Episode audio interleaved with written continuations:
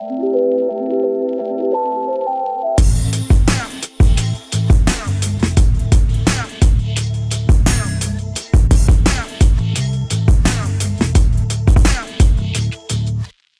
ist Pia von Opinory mit einer dritten Folge OMR Media. Dieses Mal mit Jeff Jarvis. Jeff Jarvis ist Journalismus Professor aus New York, Thinkfluencer mit seinem Blog Buzz Machine. Und als Amerikaner hat Jeff Jarvis relativ viel Präsenz in Europa. Ist häufig hier, kennt die deutsche Verlagswelt sehr genau, kann sogar Leistungsschutzrecht fehlerfrei aussprechen und eckt hier aber auch regelmäßig an, weil er zum Beispiel Google und Facebook deutlich näher steht, als die europäische äh, Medienwelt das tut und Regulation im Internet extrem kritisch sieht. GDPR erst recht. Darüber und viele weitere Themen haben wir am Rande von Googles Newsgeist-Konferenz in Lissabon am Wasser sitzend gesprochen und ich hoffe, ihr nehmt was mit. Viel Spaß. We spent two days with publishing executives at a conference hosted by Google for your dear audience um, in li wonderful Lisbon. And Jeff ran many sessions on the questions that everybody is thinking about right now. And I'd love to know, being a bit more specific, what were the surprises that you had with the folks? Well, the great thing here? about this Newsgeist conference is that there are surprises just in the sessions because it's an unconference. And so the room comes up with the sessions they want and decides what to go to. And I guess my biggest takeaway from this Newsgeist, which is always a wonderful conference, was GDPR. Yes. And the coming of e-privacy and the copyright stuff. I think there is a sudden last minute too late panic among publishers about the impact on their business. I think that every time Europe has tried to diminish the power of the platforms, they have inadvertently increased that power. Uh, with the Leistungsschutzrecht, I think Google ended up in better position with um, uh, right to be forgotten, though that's a court decision. Uh, they forced all the decision making onto Google. And now with GDPR, Google and Facebook have the resources to handle this regulation, whereas other publishers do not. And just as we arrived here, there was the surprise that the tronc, formerly known as Tribune newspapers in the US, have cut off EU traffic entirely and apparently don't even want to bring it back. And so we heard from one publisher in um, Sweden whose hockey player had gone to Los Angeles, and the Los Angeles Times is now off limits to to Swedish readers. I just heard that um, time, eh, now Meredith um, just deleted all the European newsletter subscribers. They just deleted them. Wow, yeah. which which is a horrible expression of the value of the audience in Europe. From a harsh business perspective, I, I certainly bit, get I, it. I felt a little bit. Um, yeah, that's a personally violation. irritated. Yeah. But Jeff, sorry, before we jump into the GDPR topic, um, I missed one imp Im important part, uh, which is who you are. Oh. Three words on Jeff Jarvis. Uh, Jeff Jarvis. I uh, teach at the City University of New York Graduate School of Journalism. Okay. And um, what makes you hang around in uh, Europe so much?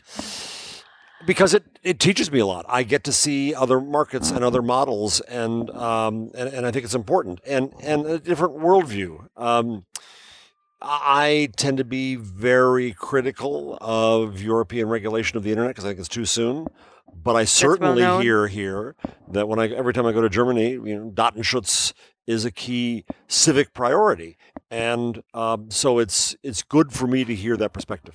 I would love to understand your um, skepticism around around regulations a little bit more, um, because basically, or even the the basic idea behind GDPR is just giving more rights to the individual user around his data, Um, and you're a, real Democrat. So what's wrong with that? because I think it was done very clumsily.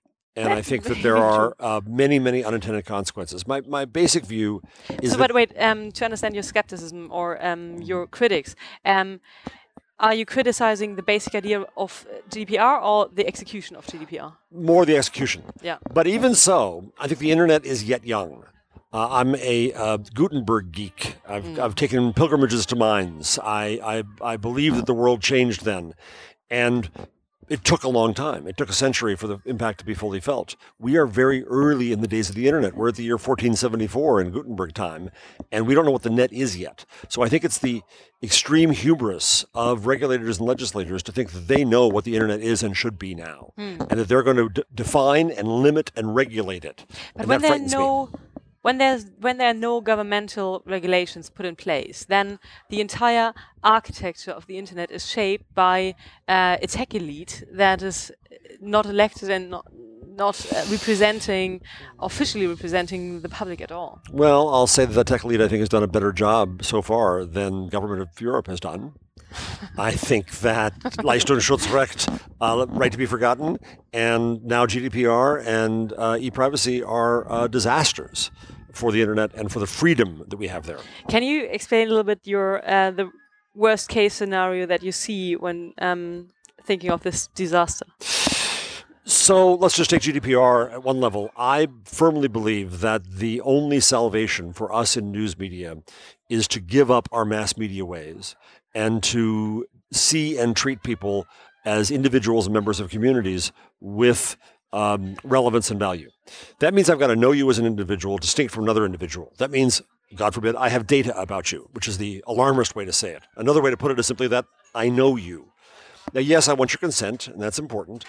But I think what we're going to see is that the regulation has just extended the mass media model of us trying to put out one size fits all products for everybody and to basically fundamentally insult the public. Um, so I think there's huge strategic implications for these limitations that haven't been thought through. The uh, Leistungsschutzrecht as it went to Spain. I appreciate how uh, how you're saying it. I try. um, uh, you're welcome to correct me. Uh, you know, cut off Google News in Spain. Now uh, that the copyright law that's going in pretty soon could end, I mean, it could end up with Google News going out of Europe. And that could end up hurting the publishers. There are unintended consequences here. And you have Do you think that's a likely scenario? Yes. Yeah. Given given what happened in Spain, yes, I think it is. If Google were told that you must pay for that which you link to, yeah. they would stop. Um, but there are um, discussions around uh, GDPR equivalent in, for the US as well, right? Uh, privacy is important. Privacy needs protection. But I wrote a book called Public Parts, which says that publicness also needs protection. Publicness is the ability of anyone or most anyone on the net to speak to anyone on the net. And that's a first in history opportunity that we have. We need to protect that too. Hmm.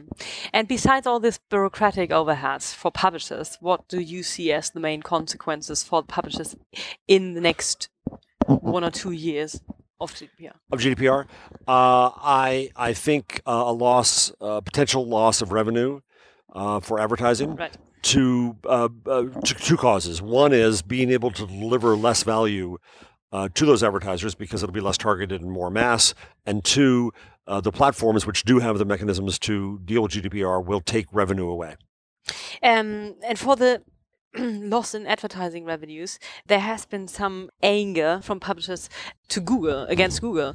Do you see this as justified, and do you see? Do you think that Google acted fair in this entire process? Google here at Newsgeist, uh, it's it's Chatham House rules, so we're not supposed to quote anybody. But I think I can generally say we're in an isolated place here. Uh, that Google uh, knows that they did not communicate well. Let's start there. Uh, the communications do they care not to have communicated? Yeah, I think I think they do because because it gives them more hassle and it, and it sets publishers and politicians against them. They could have done a far better job.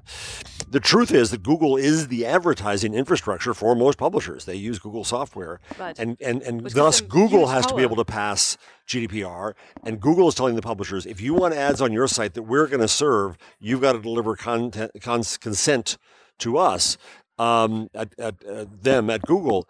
And so it's a complicated thing, but that's that's just exactly the kind of problem that GDPR raises. It, yes, it is definitely a situation that um, was created by GDPR, um, but in this specific situation, a situation that's created by Google. So, what do you think would be a better way to to deal with this, and what would be um, what would you do as an uh, as a European publisher? The problem is that we still have war mode from certain publishers, my friends at Springer and Burda, against uh, Google's, uh, to an extent, Facebook and Silicon Valley and the publishers associations are run by those big publishers. Smaller publishers in those publish, uh, publishers association are going to be hurt badly by this. And I actually think that they have more aligned interests with Google and Facebook than they do with the big publishers. Because the big publishers, like Google, can afford to make all these changes. The small publishers are going to get crushed somewhat along the way.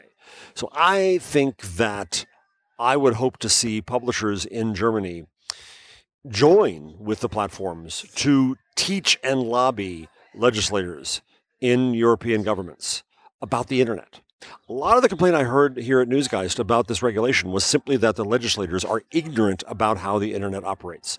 Certainly in the US, it's the exact same problem. Anyone who watched Mark Zuckerberg's testimony before Congress was embarrassing in their lack of knowledge uh, and thus lack of ability to question him.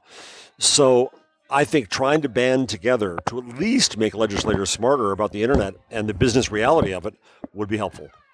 I think one concern of European publishers that holds them back from building closer bonds with platforms is the fear that they will never be able to have a balanced relationship because power is just distributed quite imbalanced. So, do you understand this concern and how? Would yes, I understand this concern. I hear it all the time, but it's a concern that comes out of a certain entitlement the publishers feel, as if God gave them their hmm. position in the world and the revenue they had. They have competitors. They have new competitors. They have to deal with that capitalistic reality. And there's no principle, I don't think, that says that it's up to government to disadvantage a new competitor for the sake of an old competitor. How is that a principle of law? There's an open marketplace. We, the consumers and advertisers and such, will choose where to put our money and our time and attention. And that's the way it should be. Uh, now, is it unfair? Um, you know, there's obviously an antitrust investigation, a complaint against Google. I, again, I, I, am going to come off like a um, Silicon Valley fanboy, which I'm not, but I got to side with Google on this one because the the example of shopping, they took one area to go after Google. It was for the sake of going after Google. It was a political act, not an act that's really going to help consumers. Let's take this away from GDPR a little bit and think about thinking about the new. I'm thinking about the new subscription offering that um, Google has for publishers, and I do understand publishers' skepticism against it by making themselves dependent on, again on Google and um, letting Google manage their most valuable user data. Do you think it's actually smart for a publisher who ha who has the technical resources to build the entire subscription sign-up infrastructure themselves to um, partner with Google on? on this isn't an either or; it's an and. A publisher can have their own sign-up structure, their own uh, everything, but what Google is offering is to take away the friction for that moment when when somebody sees something through Google and says, "I like that. I want more of it. I want to subscribe." A one-click way to subscribe. Now, the problem with this is you're using Google's sign-in, but Google is passing over to the publisher. They say uh, all the data about the consumer, so the publisher still has it. Uh, the vast majority of the money goes to the publisher. So the hope of this is that uh, publishers simply get more subscribers, get more consumer revenue. Indeed, here at Newsgeist, one of the sessions that I proposed that was jam packed was to say, let's go past just subscription and let's also use the same functionality for contribution and membership, uh, which I think are, are, are, critical paths. And there's a lot of willingness. Do you think there's that. a lot of potential in um, on that end? In contribution? Yeah. Look at The Guardian, which is approaching 1 million contributors. Yeah. Uh, and it's literally going to save the business. Do you know Taz? In Germany? Uh, Tageszeitung? Oh, Tageszeitung. Yeah, yeah, yeah, yeah, yeah. So they have the same. Yeah. Yeah. Um, I, I, think there's potential. The, the, the risk of contribution is that it can still be egocentric. Oh, they love me. They want to give me money, right? But the the value of contribution and membership is that it's not about selling access to a product called content. It's about the public saying, "I want to support this. The country needs it. Um, this has value." And we need to be a lot smarter in our business about understanding those motives. You know, when I, I subscribe to the New York Times, I don't really subscribe so I get access to the content. I subscribe because uh, it's an important cause to support the journalism of the New York Times. I subscribe to the Washington Post for the same reason. But at a purely economic level, you know, I took two weeks where I looked at every time somebody hit me with a paywall demand for something I actually wanted to read. Mm-hmm. And I added up how much it would cost in a year $3,600. I'm not paying all that. I don't have that much money. And I don't think that um, every single publisher going out there and thinking they're going to be able to start a paywall and support themselves now that advertising is uh, imploding, continues to implode, um, that's not going to work. We're going to hit subscription fatigue real fast. So the model of just saying, pay me for my content, for access to my mm. content, is a very limited view. Right. You know why? You, you know what? I think that. Um, contributions have less of a future in Europe than in the, in the US Yes, because there's much true. more of a culture of donate, donating. Yes, because we don't have charity. ZDF. Exactly. We don't have BBC. Yeah. Um, uh, and we're, we're generous, wonderful people. Uh, uh, You are. but but so yes, it, it does work better. But there, but I think that's, let's, very important to look at a whole business model that was invented in Europe: De Correspondent, Kraut Reporter, uh, Zetland, uh, El Diario, uh, La Republique. These are all crowd-funded European journalism startups uh, that that did well on the generosity of European readers. True. What do you think? what percentage of publishers that are now putting many eggs into the subscription basket will came to will come to the conclu- conclusion it's nothing that works for us. We don't have the audience that is willing to pay for our content. What do you think? What will be this type of future in one and a half, two years? I don't care who you are, no one model is going to save you. If we go back in time, we thought that tablets would save us because it finally puts all the control back in our hands. Well, that didn't work out so well. Uh, you're going to have to have multiple revenue streams based on multiple models. So, some level of premium subscription, fine. Uh, membership or contribution, if you're a junky publication, no, but if you have a high cause, maybe yes. Um, I also think commerce is an important frontier for us, selling goods. Uh, the New York Times bought Wirecutter. Reportedly, was netting about ten million dollars in profit uh, when it was bought. Uh, Gawker Media, in its last year as Gawker, was reportedly selling about two hundred fifty million dollars worth of merchandise gross. Uh, so that's a big opportunity. A lot of places are playing with um, events. Uh, a lot of places are trying to create new products that target people more directly through, for example, where we are right now, podcasts. Um, we we have no choice but to try uh, multiple models, and no one thing is our salvation. Uh, if you think it is, it's a false messiah. I, I, I agree with that part. Um, we have to we have to come to Facebook. There was a lot of anger against Facebook here in this conference rooms these days. Do you think Facebook has a chance to renew their image for the publishing industry in a speed that they would have to? Uh, first, full disclosure is that I uh, raised uh, $14 million from Facebook, uh, Craig Newmark Foundation, and the Ford Foundation for to start the News Integrity I Initiative. your.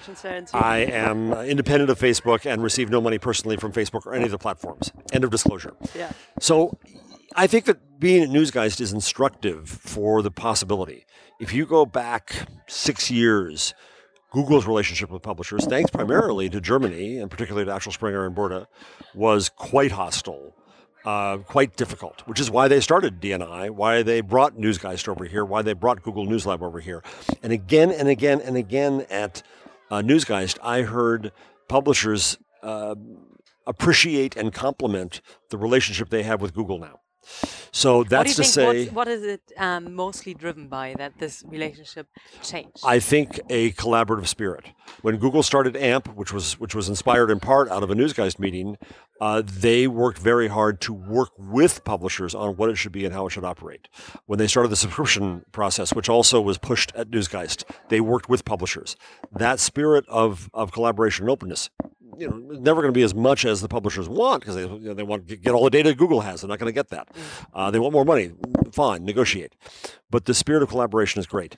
Facebook has an example of what it can do. Is it there yet? No. And do you think they have chances to um, move the needle in the next um, couple of months? I think they do. I think part of the hard question for Facebook is how much they care about news. Yeah, And I don't I mean think that- that's very transparent how they are saying um, they are not prioritizing. Um, Right, because they're saying their users don't. Yeah. Now, having said that, it's not as if Facebook could just. Uh, somebody here said, "I bet there are people at Facebook who says we could just wish we could get rid of all this news stuff and just go to cats, pure cats," but they can't. Whether they wanted to or not, Facebook became a prime distributor of news and information in society. That's a social responsibility. They got to deal with it, and they know that. They're trying to put more news back into the news feed. They're trying to do it around questions of quality, which is why I ran a session here at Newsgeist about just that question. How do we determine quality? How do we help the platforms give us more uh, promotion and, and revenue? Uh, so news does matter to Facebook, uh, but they've got to understand how that fits in and how to work together. Um, should platforms make judgments on quality? I think platforms are forced now to make judgments in quality, and I probably wouldn't have said that a few years ago. After the election, uh, I got a call from some Google search people who were calling around lots of people uh, to try to figure out what to do, and and and and they said, you know, search ranking is holy. It's a reflection of society. It's a reflection of what we do. And I said, no, your mirror may be straight and true, but society warps itself because you're there. And Google and Facebook and Twitter have no choice but to recognize, measure, be transparent about, and compensate for manipulation. That's what's happening. You have a few bad players who are using these platforms and exploiting them to bad ends. And so they have no choice but to compensate for that. They did it when it came to spam. They did it with commercially motivated bad actors. Then along came politically and psychologically motivated bad actors, you know, like trolls and, and the so-called yeah. men's rights movement and all that. Um, so they have to recognize that and they have to deal with it. Now that's on the bad end of the scale. And so the New York Times just did a feature about the uh, operation uh, that Google has, uh, that rather Facebook has, um, with um, people killing bad content because of NetzDG in Germany. Um, because the financial penalty for not taking down hate speech within 24 hours is huge. So Facebook across the world uh, says it's going to hire 20,000 people to delete bad content. It, it, this is a bad comparison, but just for the sake of comparison, there are fewer than 30,000 journalists working in newspapers in America. world against, uh, it is the world against against one. I know, but it just says where are our priorities and our allocation of resources in society uh, when we're putting all this effort into trying to tamp down bad behavior and so little into promoting and supporting quality. So I want to change that. I want to work on the quality end. What's your realistic best case scenario for Facebook for the next years? For from a publisher perspective, um, not from a user perspective. So I I thought when Facebook started uh, instant articles, it was a good thing, and I still think that. But I think it, it was AMP? a mistake. Hmm? Will they use AMP? I I just think that that. Let me put it this way: Facebook tried to make friends. Yeah. And they did that by saying, what do publishers produce? They pr- produce articles. Let's make a home for articles and let's put revenue there. Yeah. But the truth is, those articles don't fit in Facebook. It's a kaleidoscope of all this activity. Facebook should have done, I believe now, what Snap did and say, you can't just re- reproduce your content over here. You have to use the platform natively to do what it's meant to do. What if Facebook helped us truly inform the public using the platform the way it's meant to be used, and then helped us monetize that. Hmm.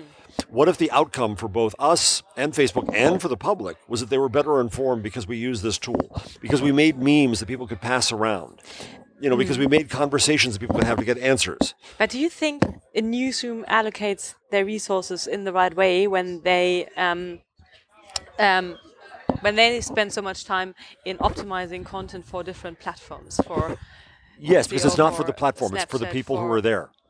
Right. You've got to you got to see past the, the, the, the, the forest for the trees. But then again, when a, when a, when I'm as a publisher focused on building a more direct, more loyal relationship with users directly, then um, I work against this mission by um, optimizing content. No, you also find new people. Platforms. What are the missing links in converting people that follow you. For example, I'm Spiegel Online, very active from Snapchat. Um, Snapchat um, how these people will be converted to be loyalists for Spiegel Online and subscribers one day. Um, some will, some won't. uh, but but even if you look at the Guard, the Guardian has found that that many of its contributors are not its most loyal readers. Yeah. So maybe I'm a reader and I come across uh, environmental content in The Guardian on Facebook and I say, wow, I'm glad they're doing that. Yeah. Let me give them money. Yeah. That's the kind, and, and if I go to the Guardian site or I don't go to the Guardian site, I can still develop a relationship with the Guardian and I can still have an economic relationship with the Guardian. Um, that's possible. Now we have to we have to make that functionality work. But theoretically, it's quite possible that I could have relationships with people without them necessarily coming to us. We have to get past the ego of thinking we always always must be the destination. We have to recognize that we serve the public and we have to go to the public where the public is. Hmm. And what do you think of the hiring of Jesper Doub for Facebook?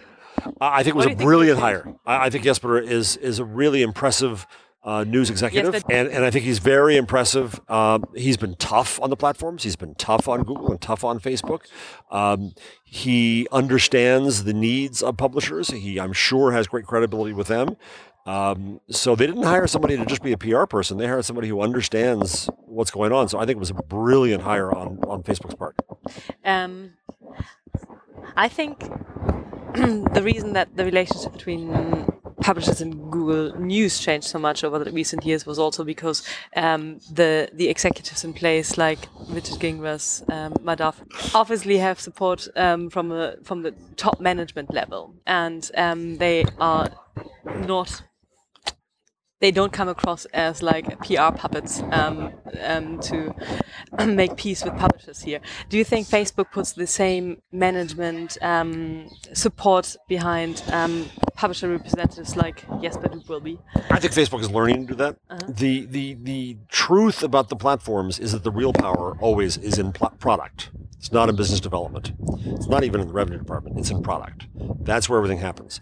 So um, we see at Google, I think the I think the real breaking point of, of progress in the relationship with publishers came when through AMP and through subscriptions, publishers got direct access to the product heads. Uh, a guy named Dave Besbris at Google, who's in charge of engineering for all kinds of products, a big deal in the company, and that he's directly involved in news. That's when things happen.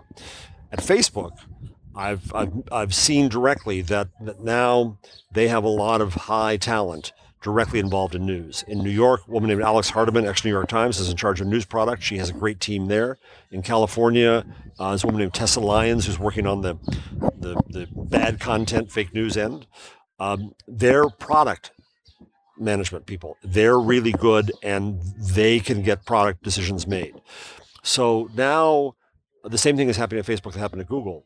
The business development arm you know, Madhav Chinnappa was here to, to build relationships with media companies, made a bridge to product. At Facebook, uh, Campbell Brown and folks who work for her, a woman named uh, Meredith Carden here at Newsgeist, is a bridge to product. So the more that editors can talk directly to product, recognize um, shared goals, and reach those goals, the better the relationship is going to be. But what, what I find really interesting is that you're in some way you're really deeply American in your in the way of thinking, and in some ways you're very European. So you somehow. I take that as a compliment. Thank you. um, what of your which of your predictions, assumptions, opinions um, that you had in the past um, do you actually um, regret and were proven wrong? Um, I, I think I was very wrong, unfortunately. So I don't regret it about believing that hyperlocal could be a fundamental building block of the future of local news. Um, I still believe it's possible, but for a whole host of reasons, including the growth of programmatic advertising, including the fact that journalists aren't good at business, including the fact that this is very hard work, uh, hyperlocal did not take off in the way that I'd hoped. Um, and so I recently wrote a follow up to my book, Geeks Bearing Gifts, uh, on Medium, where I confessed the sin, uh, my error. Mm-hmm. Um, Okay, here are a few binary questions for Jeff. Um, Clinton or uh, Hillary or Merkel? Still Hillary. Okay, uh, I expected this. Um, podcasts or blogs? I'm still gonna be an old fart and say blogs. I love podcasts, but they can take a while. Okay, same. I expected this. Um, GDPR or copyright law? Which is better or which is worse? Wait, which is better? Which is I oh GDPR is probably better than copyright law. Copyright law uh, violates freedom. Google or Facebook? Uh, mm, depends on what what it is. I think Google for the relationship with publishers, Facebook for uh, the relationship with users. Ah, that's diplomatic. Um, New York Times or Washington Post? Washington Post. Ah, um, Open web or walled gardens? Open web. Mm. But with limits. Um, Twitter or Medium? From a user perspective. Twitter. Um, okay, and werewolf or villager? villager. I'm an, I'm, an, I'm an, innocent in every game here at You Google's tried to make this image. You're doing a very good job. Thank you, Jeff. Thank you, Pia. Das war's. Das war Jeff Jarvis. Vielen Dank fürs Zuhören und wir hören uns in zwei Wochen. Ciao.